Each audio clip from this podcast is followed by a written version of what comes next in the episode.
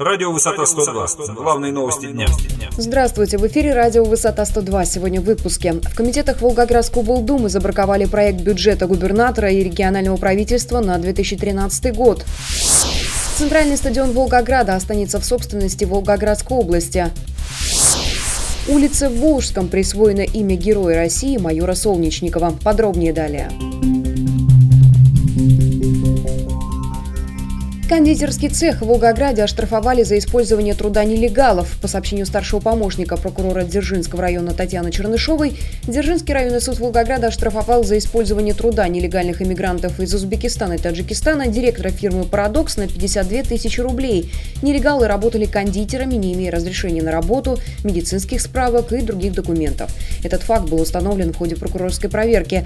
Отметим, что «Парадокс» уже был оштрафован за аналогичное нарушение в прошлом году. Кроме того, тогда была приостановлена деятельность этого предприятия. В настоящий момент решается вопрос о привлечении к административной ответственности юридического лица ООО «Парадокс».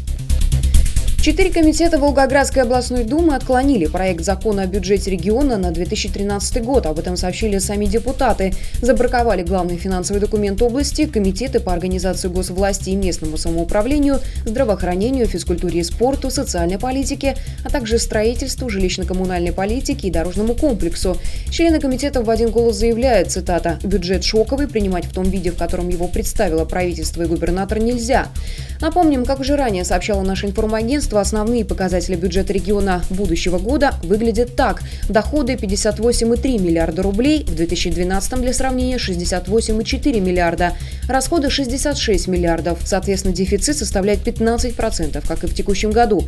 Объем безвозмездных поступлений, в структуре которого прежде всего субвенции из федерального бюджета, ожидается в размере 6,6 миллиардов рублей. Это более чем в два раза ниже цифры нынешнего года. Подробнее на нашем портале. 12-й арбитражный апелляционный суд оставил в силе решение Волгоградского областного суда об отказе компании «Синтез» в удовлетворении заявления о расторжении регистрационной сделки по центральному стадиону Волгограда, говорится в релизе Волгоградского суда.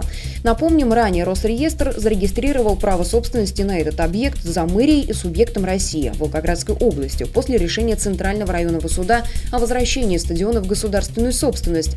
В сообщении суда сказано при этом, что «Синтез» не является и никогда не являлась ни собственником, ни фактическим фактическим владельцем центрального стадиона. Тем не менее, представители фирмы утверждали в суде, что являются добросовестными приобретателями стадиона с комплексом спортивных строений и сооружений, поэтому якобы Росреестр не имел права регистрировать данную сделку о передаче стадиона Волгограда и области в равных долях, позже Волгоградской области.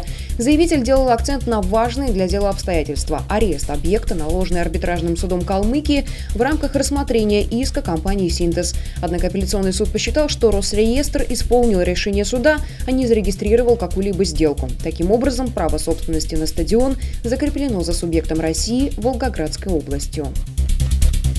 Улицу в новом жилом районе города Волжского в Волгоградской области назовут именем Сергея Солнечникова. Как сообщили в пресс-службе партии «Единая Россия», ранее имя Героя России было присвоено улице в Советском районе Волгограда.